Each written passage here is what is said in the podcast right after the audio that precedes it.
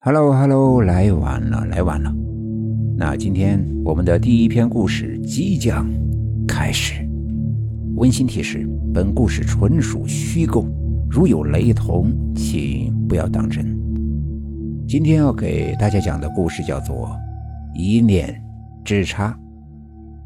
这件事发生在我邻居姐姐的身上，特别的恐怖。这事儿呀，发生在两年以前。也就是我刚参加工作的那一年，我的邻居叫小美，是个长得很不错的九零后的小姑娘。她在一家医院里做护工，没有男朋友，也是一个人住公寓。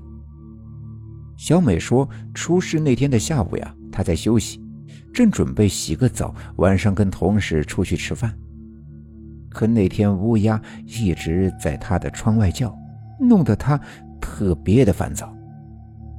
在这个城市待过的人都知道，乌鸦特别的多，可没人知道原因。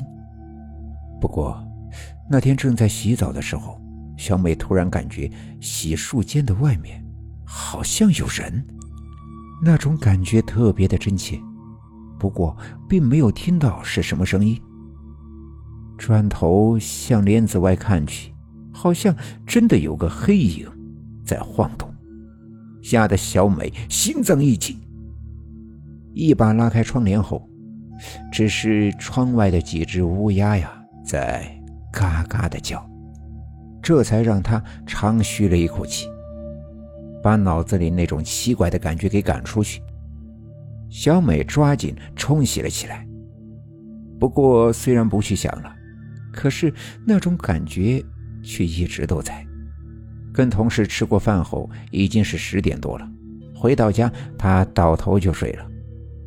那天晚上也怪了，小美总是感觉特别的冷，翻腾了好久才睡着。可也就是刚睡下，她就做了一个奇怪的梦。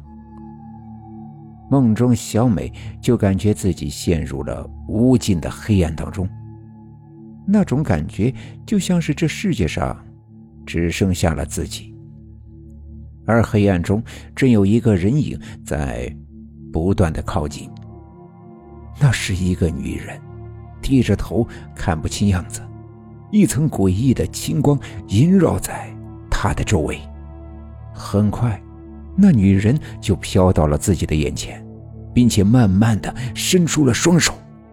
而这时，小美也终于看清了她的那张脸。强烈的刺激吓得他立马坐了起来，从噩梦中惊醒了。他这才反应过来，刚才的一切都是一场梦，只不过那梦呀太过真实了。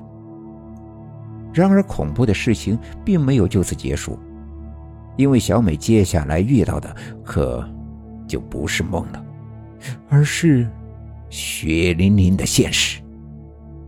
小美很快就感觉到，这窗外似乎有个人影，正在紧紧的盯着自己。可我们住的那是七楼。虽然一直不敢回头，但是小美啊，几乎能感觉到那个人影马上就要破窗而入了。这种事情可就不是告诉自己不去想就能办得了的。小美忍不住回头看，没想到窗外竟趴着刚才梦中的那个女人。这一下，再用什么都解释不了了。小美快速的跳下床，疯狂的往外跑，她再也不敢待在家里了。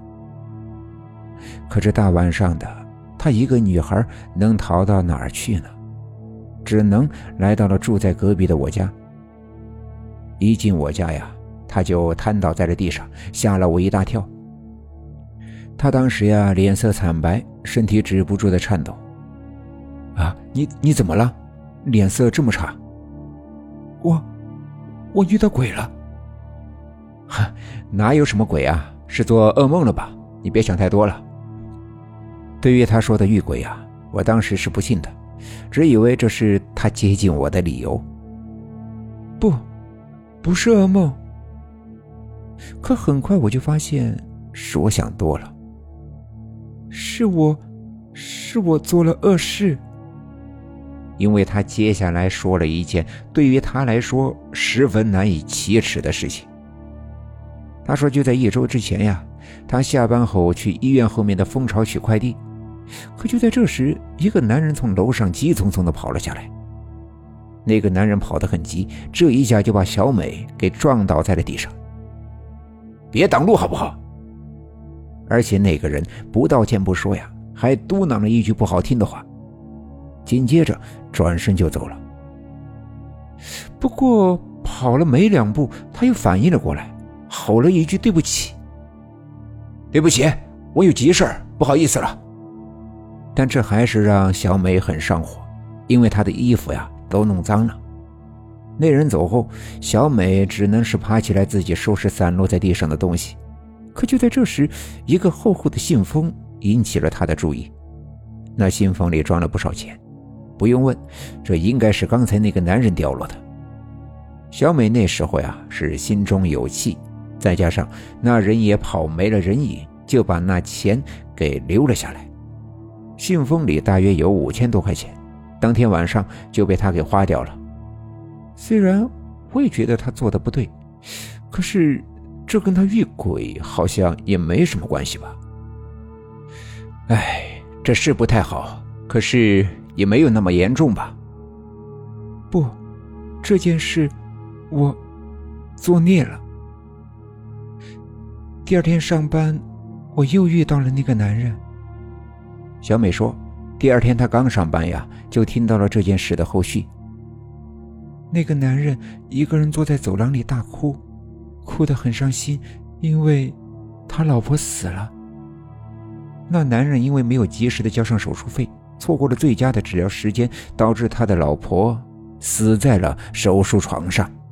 哼，我花掉的就是他的手术费。”听到这儿，我心中顿时的咯噔了一下，这后果真的是太严重了。